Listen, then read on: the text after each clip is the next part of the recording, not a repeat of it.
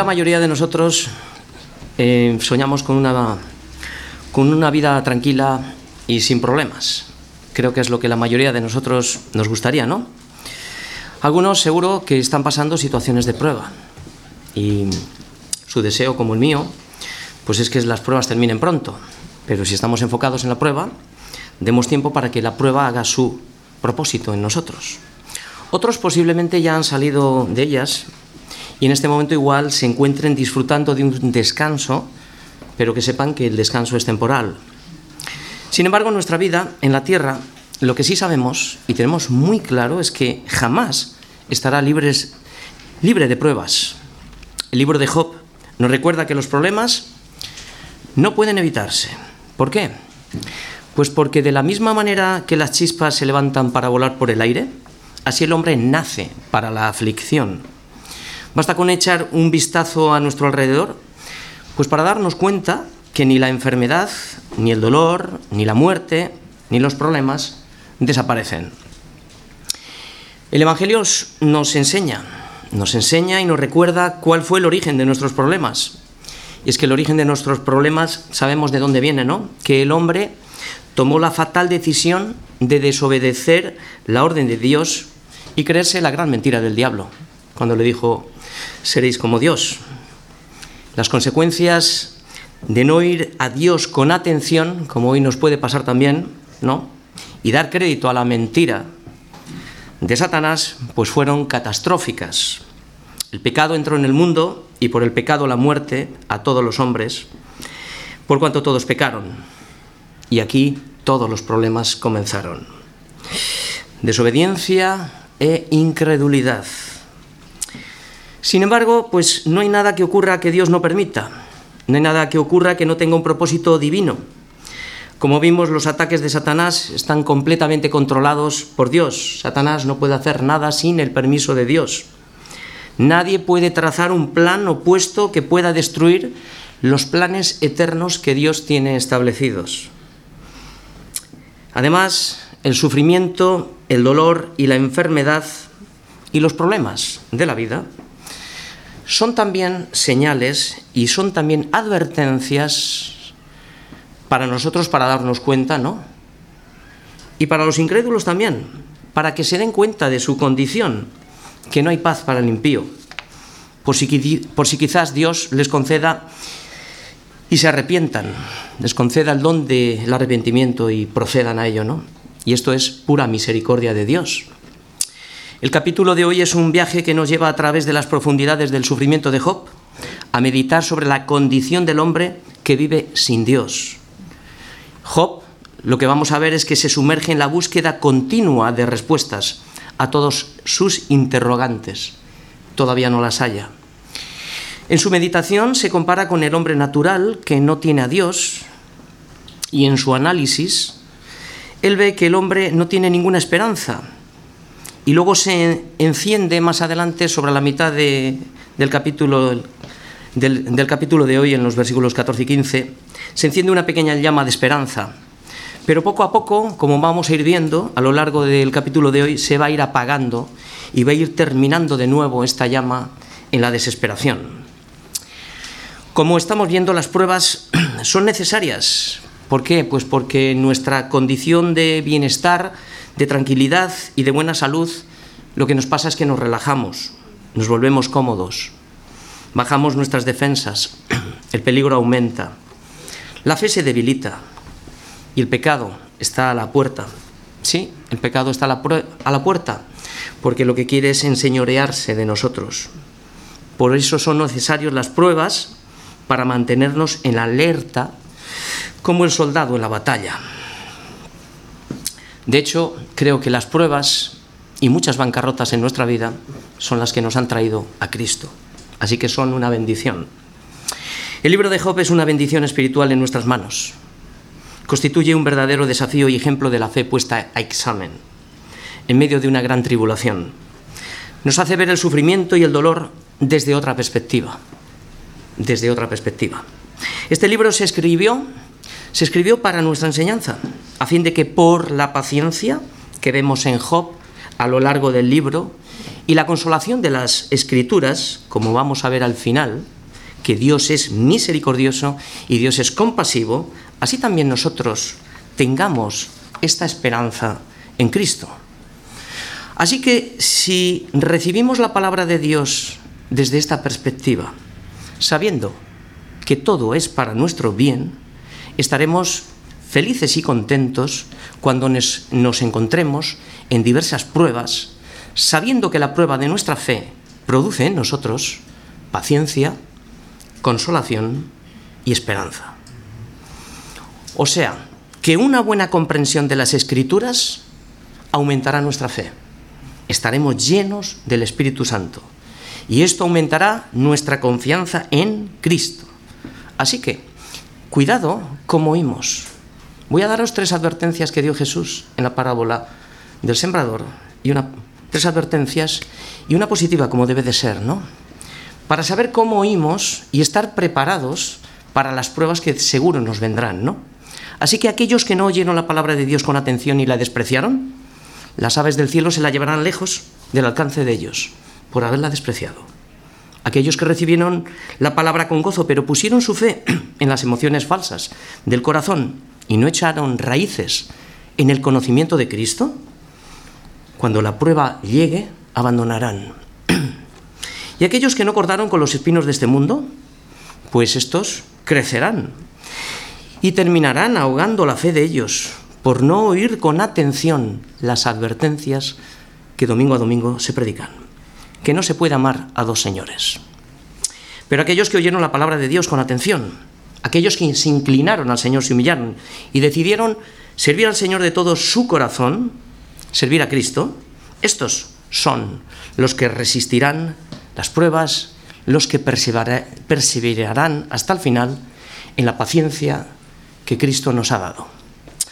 Así que con esta pequeña introducción vamos a leer todos los versículos del capítulo 14, desde el 1 hasta el 22. Dice así, el hombre nacido de mujer, corto de días y hastiado de sinsabores, sale como una flor y es cortado y huye como la sombra y no permanece.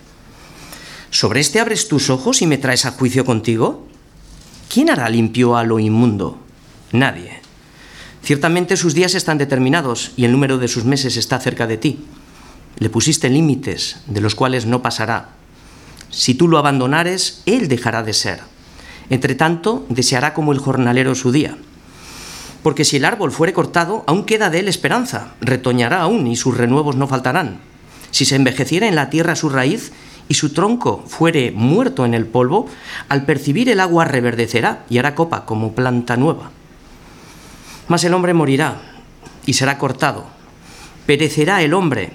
¿Y dónde estará él? Como las aguas se van del mar y el río se agota y se seca, así el hombre yace y no vuelve a levantarse hasta que no haya cielo. No despertarán ni se levantarán de su sueño. Oh, quien me diera que me escondieses en el Seol y que me encubrieses hasta que apaciguarse tu ira, que me pusieses plazo y que de mí te acordares. Si el hombre muriere, ¿volverá a vivir? Todos los días de mi edad esperaré, hasta que venga mi liberación. Entonces llamarás y yo te responderé. Tendrás afecto a la hechura de tus manos. Pero ahora me cuentas los pasos y no das tregua a mi pecado. Tienes sellada en saco mi prevaricación y tienes cosida mi iniquidad. Ciertamente el monte cae y se deshace, y las peñas son removidas de su lugar. Las piedras se desgastan con el agua impetuosa que se lleva al polvo de la tierra. De igual manera haces tú perecer la esperanza del hombre. Para siempre serás más fuerte que él, y él se va. Demudará su rostro y le despedirás. Sus hijos tendrán honores, pero él no lo sabrá. O serán humillados, y no entenderá de ello, mas su carne sobre él se dolaerá y se entristecerá en él su alma. Después de la meditación sobre la condición del hombre y de la desesperanza de la prueba, nos preguntamos, ¿cuál es el propósito de la vida del hombre? El propósito del hombre es conocer la verdad. Job 14. Y al conocer la verdad que es Cristo, pues esta es la que nos va a hacer libres. ¿De qué nos va a hacer libres? Nos va a hacer libres de la esclavitud, del pecado, nos va a hacer libres de la ira de Dios, del juicio venidero, porque va a haber un juicio, y nos va a hacer libres de esa condenación eterna. Así que el esquema que he trazado para el día de hoy es el siguiente. Es eh, versículos del 1 al 6, el hombre y su pecado. Versículos del 7 al 12, el hombre sin Dios está muerto. Versículos del 13 al 15, el destino de los hombres. Y versículos del 16 al 22, depresión espiritual en tiempos de prueba. Muy bien. Como hemos estado viendo recientemente, estamos en una guerra y debemos de estar preparados. Porque el día malo vendrá y nuestra fe va a ser probada. Ni Job pudo evitar ese día del que estamos hablando. Y este día va a venir cuando menos lo esperas. No lo esperas, cuando menos lo esperas. Porque de la noche a la mañana le llegó a Job como un viento impetuoso. Perdió toda su fortuna, perdió sus diez hijos, perdió el apoyo de su mujer y de, todos sus amigos, perdió su salud y se convirtió en un desecho de la sociedad. Fue considerado un falsificador de la fe, además, y un supuesto engañador. ¿Y ahora? Pues ahora está tirado en medio de cenizas, agonizando de dolores. Así que lo que es sorprendente, lo que me sorprende que Job, siendo un hombre perfecto, recto, temeroso de Dios y apartado del mal, tuviera que ser probado hasta tal extremo. Y todos sabemos que todo comenzó por la llamada de atención de Dios a Satanás. Así que Dios provocó que Satanás dijera lo que Dios sabía que él pensaba, que Job amaba a Dios por lo que le daba y no por lo que Dios es. Pero Dios cerró, cerró la boca de Satanás mediante la prueba de Job. Primero, mostrando que la fe que Dios le dio a Job es suficiente para soportar todos los dardos del diablo. Segundo, mostrar que Job amaba a Dios por lo que era y no por lo que recibía de Dios. Tercero, porque Job, vemos que todo tiene un propósito, ¿no? Que Job necesitaba saber lo que había en su corazón, porque él creía que conocía a Dios, pero la prueba le mostró que tan solo le conocía de oídas. Y cuarto, su prueba trajo grandes beneficios. Sus amigos tuvieron la oportunidad de arrepentirse y nosotros tenemos hoy un conocimiento mayor a través del libro de Job de lo que es el sufrimiento y el propósito de las pruebas. Así que solo a través de la prueba pudo ver cuando dijo ahora mis ojos te ven. Y cuando vio su amor y su misericordia es cuando vio mejor quién era él. Y al verse como era, este es el verdadero arrepentimiento, se aborreció y se arrepintió en polvo y ceniza. Así que comenzamos nuestro viaje por las profundidades de los pensamientos de Job. El hombre y su pecado. Leemos los versículos del 1 al 6. El hombre nacido de mujer, corto de días y hastiado de sinsabores, sale como una flor y es cortado, y huye como la sombra que no permanece. ¿Sobre este abres tus ojos y me traes a juicio contigo? ¿Quién hará limpio a lo inmundo? Nadie. Ciertamente sus días están determinados, y el número de sus meses está cerca de ti. Le pusiste límites de los cuales no pasará. Si tú lo abandonares, él dejará de ser entre tanto, deseará como el jornalero su día. Esta sección la he partido, la he hecho en dos partes. Primeramente vamos a ver la condición del hombre natural y luego vamos a ver el pecado. Así que primeramente voy a hablar sobre la condición del hombre natural. Si observamos todo el contexto, vemos el énfasis en la palabra hombre. Se repite seis veces en todo el capítulo. Sin embargo, esta palabra tiene diferentes significados para hombre. Como vuelvo a decir, el tema es el hombre. El hombre nacido de mujer es el hombre natural, el hombre adámico. Esa palabra la podemos ver en el versículo 1 y el versículo 10b. El hombre Geber hace referencia al hombre fuerte, valiente y guerrero. Este, esta palabra no la encontramos en el versículo 10a y 14. Y el hombre Is significa ser existente, pero yace y no sabe dónde está. O sea, es como el hombre muerto, que no sabe dónde está, pero existe. Y el hombre Enos hace referencia al hombre mortal, frágil y débil. Aquí lo podemos ver en el versículo 19 y el hombre is lo vemos en el versículo 12. Así que el hombre nacido de mujer es el hombre adámico. Este es el hombre natural que lleva marcado en su ADN el límite de sus días. Hay momentos que se siente que ver, esto es un hombre fuerte, se siente valiente, ¿no? Y hay otros momentos que se siente el hombre enos, le recuerda que es mortal, que es frágil y que es débil. Y luego hay otro momento que le recuerda que, que, que existe, que va a existir, pero va a estar muerto, pero no sabe dónde está. Vale, entonces, a medida que se acerca el final de la vida del hombre natural, este se da cuenta que una gran parte de los días que ha vivido han estado marcados por las tristezas de la vida, amarguras, dolores, enfermedades, problemas. Así terminan muchos, hastiados de sinsabores, diciendo la vida es injusta. Como vemos, esto es la vida del hombre natural que vive sin Cristo. ¿Por qué? Porque ha despreciado sus consejos y no tiene en cuenta a Dios. Y así muere, hastiado y sin sabores. Como vemos, el hombre natural se encuentra sin fuerzas, sin esperanza de vida, y aunque él crea que es fuerte, el pecado amenaza su existencia, porque la vida del hombre está determinada, su sentencia está decretada, solo falta ejecutarla. Así que en esta meditación primera que hace Job, él compara su vida con la vida del hombre adámico. En su debilidad se ve en la misma condición, se ve sin esperanza. y lo que hace, lo que hace ahora mismo es un, digamos, un, un esquema de lo que es la vida del hombre. Y dice así en pocas palabras, la vida del hombre es corta. La vida del hombre se vuelve hastiada y sin sabores, es decir, que cuando llega la enfermedad a las pruebas, toda supuesta felicidad desaparece. Luego compara la vida con una flor cuando es cortada, es decir, no dura nada. Los que crean que 80 años es mucho, pues los que tienen 80 miran para atrás y dicen parece que fue ayer. Job compara la vida con la sombra que huye y no permanece. O sea, una sombra no dura nada hasta que pasa el sol, ¿no? Y luego vemos la soberanía de Dios en otros contrastes, que dice que los días del hombre están determinados por Dios, solo Dios conoce el número de los meses de nuestra vida, la vida del hombre está limitada por el tiempo, y si Dios nos abandona, dejaremos completamente de ser. Así que, sabiendo esto, y esto es lo que sabe Job ahora mismo, llega a esta conclusión, entonces dice, se hace un montón de preguntas que nosotros extraemos más o menos de las conclusiones que vemos. ¿Por qué el sufrimiento? ¿Qué pasa cuando morimos?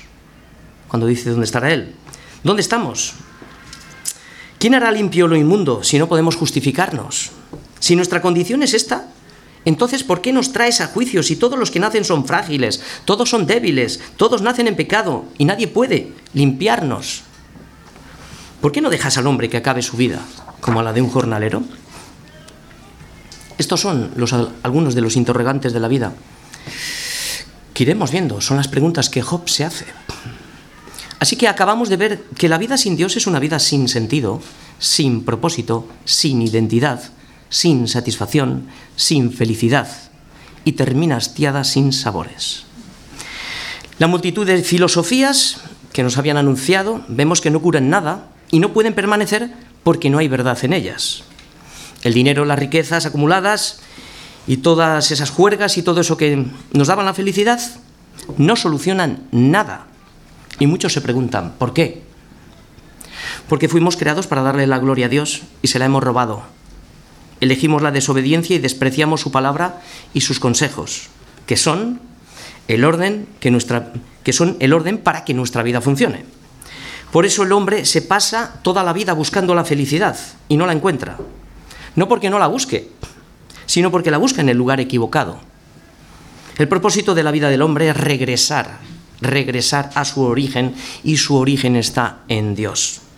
La felicidad no está en las cosas, ni siquiera aún está en la buena salud. La felicidad está en Cristo. Vivir a Cristo es vivir el diseño y el orden con el que fuimos creados. Esto tiene sentido Esto tiene propósito y además tiene grande recompensa. Esto es felicidad. Aquí el alma es donde encuentra la verdadera felicidad, cuando, cuando se fusiona con Cristo. Así que lo que acabamos de ver, hemos visto la condición del hombre natural que vive sin Dios, hemos visto que vive hastiado sin sabores, y ahora veamos cuál es la causa que le ha llevado a esta condición, aunque hemos dado algún apunte al principio, ¿no? La causa se llama pecado. Y es lo que vamos a ver ahora. Job muestra una visión de la depravación del género humano en el versículo 4, con la pregunta ¿quién hará limpio lo inmundo?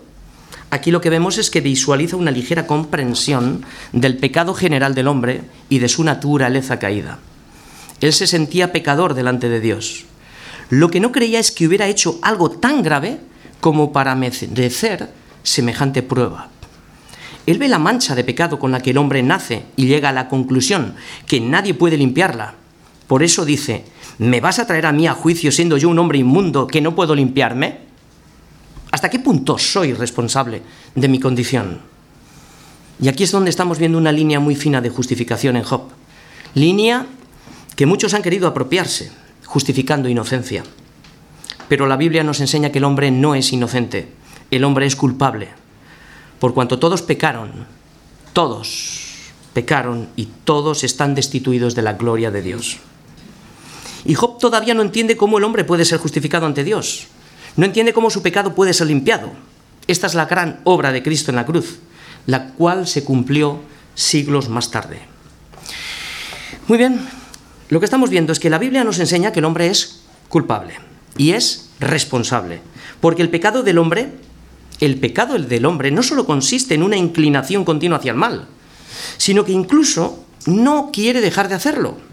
Además, se complace en practicarlo y encima se resiste a cualquier influencia libertadora rechazando la gracia de Dios.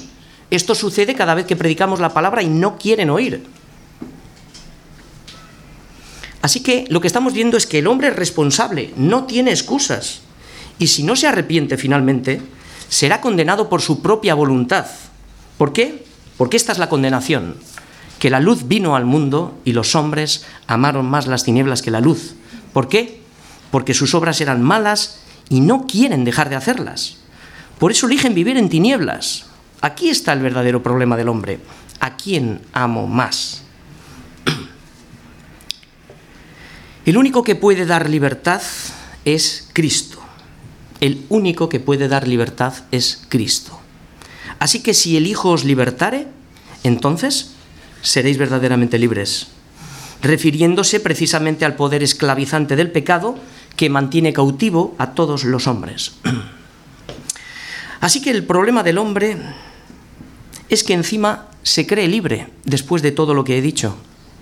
Pero Jesús le dice, de cierto, de cierto te digo, que todo aquel que hace pecado, es esclavo del pecado, no es libre, es esclavo, es esclavo del pecado. Entonces lo que estamos viendo es la condición del hombre. No solo que el pecado lo mantiene esclavizado y encerrado en cárceles, sino que encima no buscan una salida. ¿Y por qué no la buscan? Porque no hay quien busque a Dios. Además, ni pueden ni quieren. El pecado tiene tal efecto alucinador que ha cegado los ojos del entendimiento y les ha hecho creer que son libres para que no vean la luz de Cristo y se salven. Este es el engaño del diablo. Así pues vemos que ni quieren ni pueden, porque su voluntad, o sea, sus designios son contrarios a la voluntad de Dios. Pues ¿por qué? Pues porque no se sujetan a la ley de Dios, pero es que tampoco pueden. Estamos viendo la condición. La misericordia es la predicación del Evangelio para que despierten. Solo Dios es el que en vosotros produce el querer como el poder por su buena voluntad. Solo es Dios. Entonces, ¿quién puede limpiar? ¿Quién hará limpio lo inmundo? ¿Qué jabón se necesita para limpiar esto? ¿Quién puede limpiar lo inmundo? Job dice nadie. Nosotros hoy tenemos una revelación. Tenemos la revelación de la palabra. Solo es Cristo Solo la sangre de Jesucristo es el, el Hijo de Dios, nos limpia de todo pecado, de todo pecado, de todo, todo pecado. Solo Cristo salva, solo Él nos hace libres, solo Él nos limpia de todo pecado. Así que la cuestión es creer en Él. La cuestión es humillarse y arrepentirse y recibir la palabra en el corazón. La vida sin Dios, lo acabamos de ver, es una vida inútil, desesperante, sin compasión, sin esperanza. Sin Dios no hay misericordia. El hombre está muerto en sus delitos y pecados, no puede salvarse a sí mismo, no puede limpiarse a sí mismo por muchas obras que haga. Si no es Cristo, ¿quién limpiará nuestros pecados? Pues si no es Cristo, nadie absolutamente nadie. Muy bien, hemos visto la condición del hombre y hemos visto su pecado. Ahora Job hace una analogía. Hace un, entra, penetra en unos pensamientos y hace comparaciones. Es lo que vamos a ver ahora. Vamos a ver que el hombre sin Dios está muerto. Y vamos a leer los versículos desde el 7 al 12. En su reflexión Job dice, porque si el árbol fuere cortado, aún queda de él esperanza retoñará aún y sus renuevos no faltarán. Si se envejeciera en la tierra su raíz y su tronco fuere muerto en el polvo, al percibir el agua reverdecerá y hará copa como planta nueva. Mas el hombre morirá, este hombre es Adán, y será cortado. perecerá el hombre, el hombre is. ¿Y dónde estará él? Como las aguas se van al mar, del mar, y el río se agota y se seca, Así el hombre yace y no vuelve a levantarse hasta que no haya cielo, no despertarán, ni se levantarán de su sueño. Pues muy bien, después de examinar la brevedad de la vida, el pecado del hombre, ahora Job examina la vida del árbol que ha sido cortado y observa que hay más esperanza para un árbol cortado que para el hombre que muere. Observa que las raíces del árbol cortado tienen capacidad de volver a brotar si éstas vuelven a percibir el agua del interior de la tierra. Sin embargo, piensa que para el hombre pues no hay esta oportunidad, que el hombre será cortado y morirá. Pero Job va más allá, se pregunta, cuando el hombre muera, ¿dónde estará? Porque si las raíces del árbol están en el interior de la tierra y tienen esperanza de volver a brotar si reciben el agua, entonces ¿el hombre dónde estará? ¿Tendrá la misma oportunidad el hombre que un árbol de volver a la vida? ¿Vale un árbol más que un hombre? Así que lo que estamos viendo es que los deseos de Job de volver a la vida nos enseña que fuimos creados para vivir y no morir. Dios ha puesto eternidad en el corazón del hombre, por eso se resiste a morir. Lo que estamos viendo es que el hombre natural está condenado por su pecado. Vive muerto espiritualmente, esto es la vida bios, la vida biológica, la vida natural de cualquier hombre que no tiene a Dios, ¿no? Pero es que para volver a la vida espiritual, que es la vida zoes, necesitas ser cortado del sistema de valores de este mundo. Necesitas nacer de nuevo. Si no nacieres de nuevo, no puedes ver el reino de Dios. Y Nicodemo dijo, porque es que no lo entendía ni, ni Nicodemo. ¿Cómo un hombre puede nacer siendo viejo? ¿Puede acaso entrar por segunda vez en el vientre de su madre y volver a nacer? Pero es que Job vio que el árbol, aún siendo vieja sus raíces, podía volver a nacer si recibía el agua. Entonces la vida nueva tiene que brotar de nuevo. ¿Cómo? ¿Cómo puede brotar esa vida de nuevo? Job está llegando a buenas conclusiones, pero no encuentra la respuesta. La respuesta está la que dio Jesús en Juan 3:5. De cierto, de cierto te digo que el que no naciere del agua y del espíritu no puede entrar en el reino de Dios. Esto es nueva regeneración. Así que, si hay alguien aquí que me escucha y que no ha recibido a Cristo en su corazón, lo primero es que necesita percibir el agua de la palabra de Dios. Esto es el poder vivificante que Dios utiliza para dar vida nueva mediante el poder del Espíritu Santo que levanta a los muertos del suelo y hace que vivan. El poder vivificante comienza por oír la voz de Dios y creer en Cristo. Por oír la voz de Dios y creer en Cristo. Cristo dice, el que cree en mí, como dice la Escritura, de su interior correrán ríos de agua viva. Es decir, dando a entender el espíritu que habían de recibir los que creyesen en él. Así que debe de brotar ríos de agua viva para una buena, para una nueva vida. Finalmente, el hombre sin, estamos hablando del hombre sin Dios está muerto, ¿no? Finalmente, ahora Job va a entrar en otra secuencia. La duda se apodera de Job. Vamos a pensar que, Dios, que Job está en una situación impresionantemente límite, de dolores desde los pies hasta la cabeza.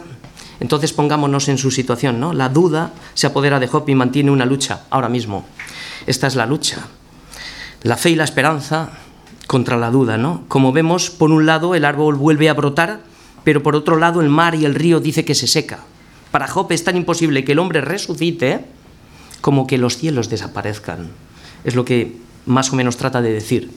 Sin embargo, la duda le lleva a Job a una meditación más profunda, por lo que vemos que algunas veces la duda se convierte en un instrumento de fe que no deja que nos rindamos, sino que sigamos hablando con Dios, que le sigamos preguntando aquello que no sabemos, como vamos a ver ahora. Ahora vamos a ver el destino de los hombres y lo vamos a ver en tres versículos, 13, 14 y 15. Dice así, oh quien me diera que me escondieses en el Seol, que me encubrieses hasta que, hasta apaciguarse tu ira, que me pusieses plazo y de mí te acordaras. Si el hombre muriere, ¿volverá a vivir? Todos los días de mi edad esperaré hasta que venga mi liberación. Entonces llamarás y yo te responderé. Tendrás afecto a la hechura de tus manos. Lo que estamos viendo aquí, Job sigue confiando en Dios a pesar de lo que ha dicho. Ahora se anticipa a su muerte y le pide a Dios que cuando muera, pues que le esconda, que le guarde por un tiempo hasta que pase su ira y que no se olvide de él. Así como la raíz del árbol está protegida debajo de la tierra, así desea ser guardado hasta que Dios le llame. Lo que estamos viendo es que la fe de Job vuelve a brillar ahora mismo aquí en el versículo 14 con una gran pregunta. Si el hombre muriere, ¿volverá a vivir? Este es el hombre Geber, el hombre guerrero, el hombre fuerte, el hombre valiente. ¿Tendrá este hombre la capacidad de volver a la vida? Pues no, no tiene ninguna capacidad por sí, sí, mismo de volver a la vida, con todo lo fuerte que se crea, ¿no? ¿Quién puede contestar esta pregunta? ¿Quién puede dar esperanza de vida? La respuesta a esta pregunta no la recibió Job, sino la recibió Marta, la hermana de, de Lázaro. Ella recibió la, respuesta a esta pregunta. Le dijo, yo soy la resurrección y la vida. El que cree en mí, aunque esté muerto, vivirá. Así que la respuesta es el que cree en mí, aunque esté muerto, vivirá. Así que la cuestión es creer en Cristo. Y todo aquel que vive, el que vive muerto, pero cree en mí, este tiene vida. Y en el futuro no morirá eternamente. ¿Crees esto? Esta es una pregunta que si hay alguien que no ha recibido a Cristo en su corazón, pues es la pregunta que el Señor le hace. Ojalá sea la respuesta que dio Marta, que dice, sí Señor, yo he creído que tú eres el Cristo, el Hijo de Dios, que has venido al mundo. Así que el destino final de los hombres, estamos viendo el destino final de los hombres, será el siguiente. La escritura nos habla de dos resurrecciones. Todos los muertos resucitarán. Unos serán levantados para vida y otros para condenación. Juan 5:29 nos lo, nos lo dice. Los que hicieron lo bueno saldrán a resurrección de vida, más, los que, hicieron lo malo a resurrección de condenación. La primera resurrección es para los que hicieron lo bueno.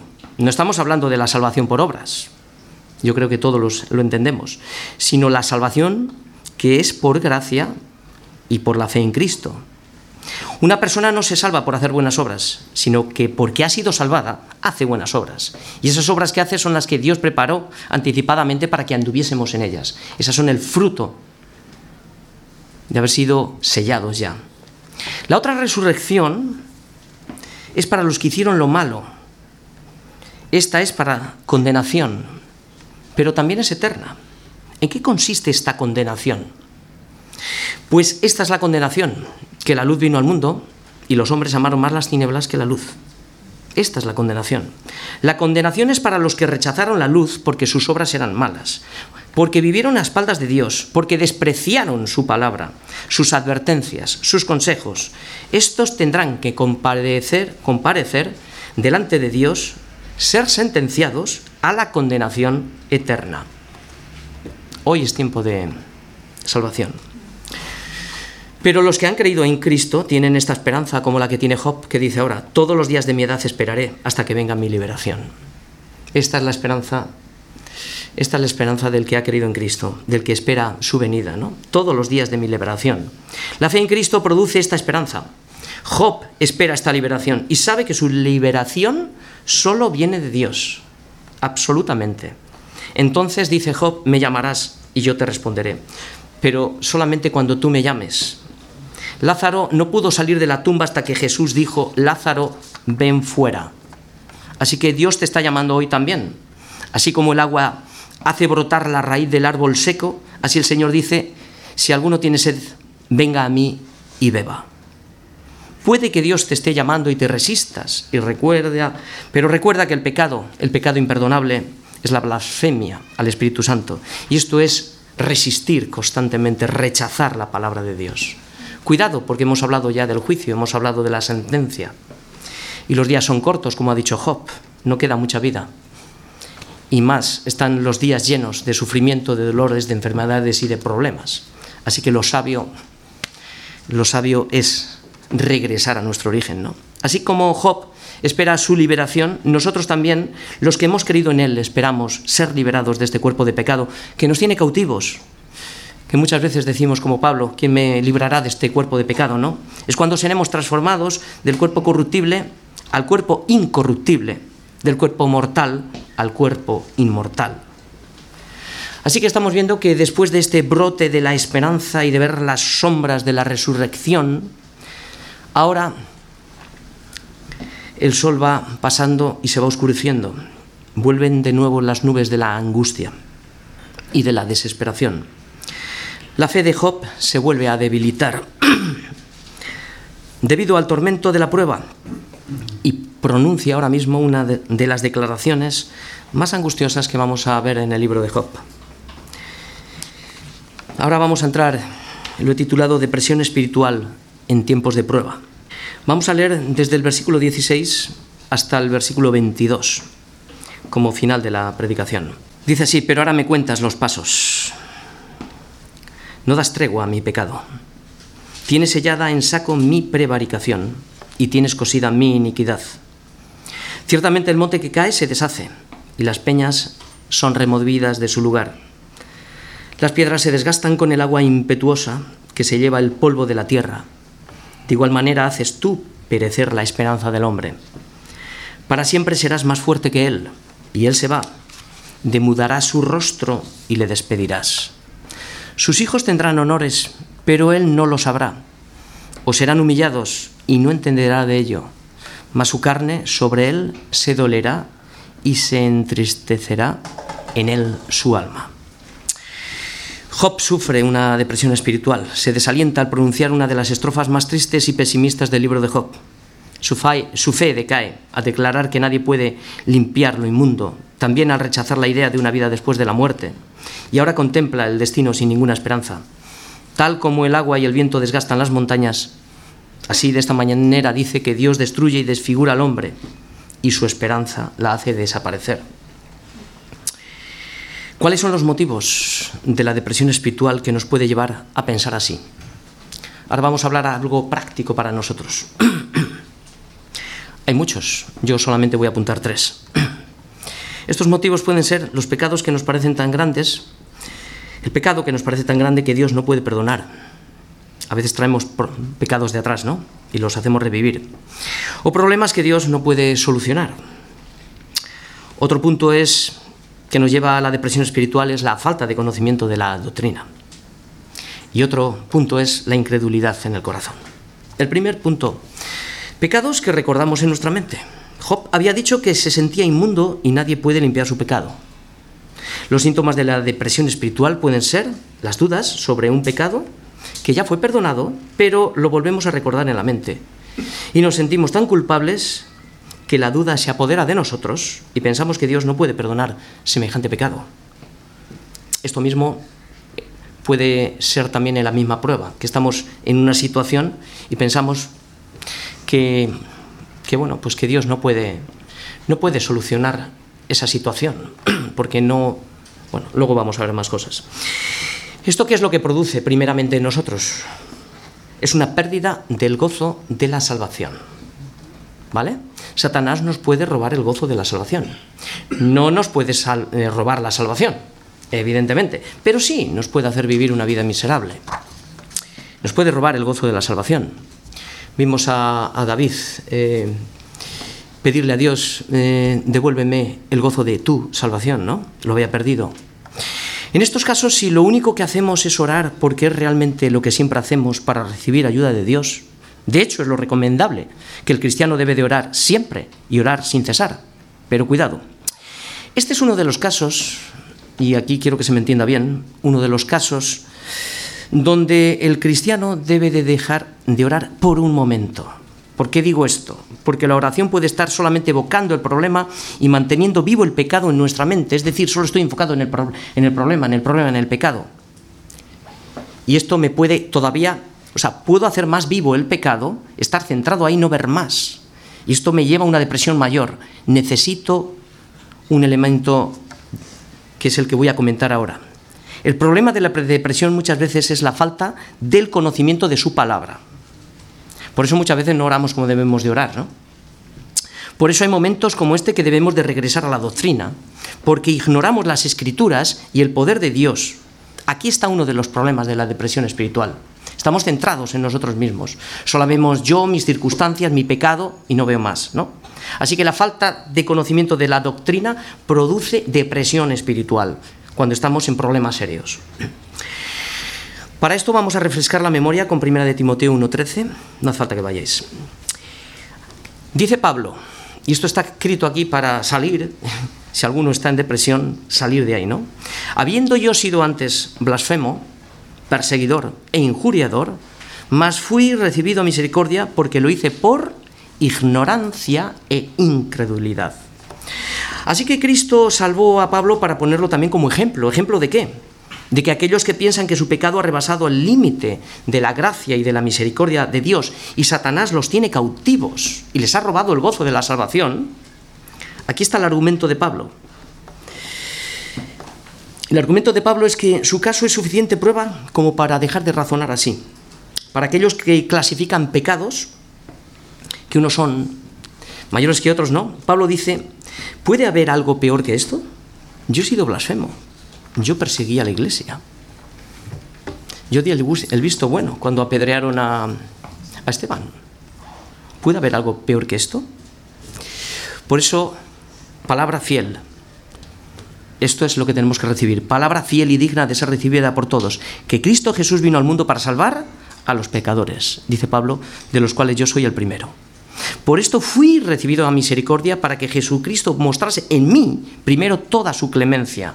Para ejemplo, aquí venimos, para ejemplo de los que habrían de creer en Él para vida eterna. Así que estamos viendo que la falta del conocimiento de la doctrina nos puede producir depresión espiritual. El otro problema de la depresión espiritual es la incredulidad. El pecado de Pablo blasfemo, perseguidor, injuriador, etc., es la suma total de todos los pecados y se reduce en uno solo, incredulidad. Fui recibido misericordia porque lo hice por ignorancia, incredulidad. Este es el pecado, incredulidad.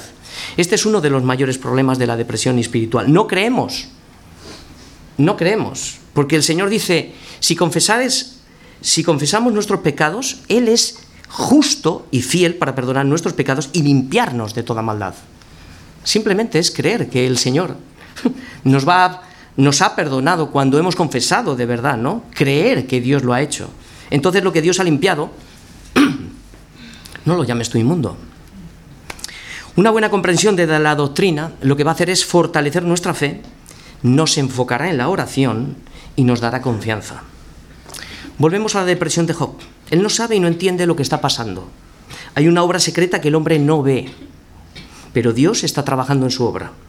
Así que si hoy te encuentras pasando por el valle de la sombra, recuerda que Dios está trabajando. Cuando Jesús estaba a punto de morir, estaba pasando por el valle de la sombra y de la muerte y pronunció, Dios mío, Dios mío, ¿por qué me has desamparado? Estas palabras nos enseñan cómo se sentía Jesús en ese momento y verdaderamente se sentía abandonado por el Padre. Pero Dios estaba haciendo su obra, estaba derramando la ira sobre su Hijo como sustituto de nuestro pecado. A la vez Cristo estaba pagando el precio de nuestra transgresión. Él estaba anulando allí el acta de los decretos que había contra nosotros que nos era contraria, quitándola de en medio y clavándola en la cruz. Y a la vez, y a la vez, Dios estaba en Cristo reconciliando al mundo consigo mismo. Cuando todos pensaban que la muerte de Cristo había sido un fracaso, algunos dijeron, a otros salvó, sálvate a ti mismo. Lo que Cristo estaba haciendo era reconciliar con Dios por medio de la cruz aquellos que habrían de creer en su nombre. Así que fíjate el propósito que tiene la prueba. Termino. El propósito de la vida del hombre es conocer la verdad que es Cristo, que Dios es soberano y el hombre es responsable, que todo hombre nacido de mujer nace contaminado por el pecado y no tiene la capacidad de, lavarse ni limpiarse a sí mismo. Pero Dios, en su misericordia, como hemos visto hoy, ha provisto los medios de gracia para la salvación, para reconciliarnos a través de su Hijo, a través de Cristo. De manera que cuando oigan su voz, pues no endurezcamos su corazón, ¿no? Para que se arrepientan de su maldad. De lo contrario, se enfrentarán al juicio final y serán condenados por toda la eternidad. Y para nosotros, los que hemos creído en Cristo, recuerda que la duda, la falta de conocimiento, produce incredulidad y esto nos lleva a la pérdida de gozo y podemos vivir vidas miserables. Recuerda que el propósito de la prueba es para fortalecer nuestra fe. Esto significa que estaremos listos para soportar obstáculos mayores de manera que seamos cada vez más útiles para el Señor. Y mientras más útiles seamos, más llevaremos a cabo la voluntad de Dios en el poder del Espíritu para la gloria de su nombre.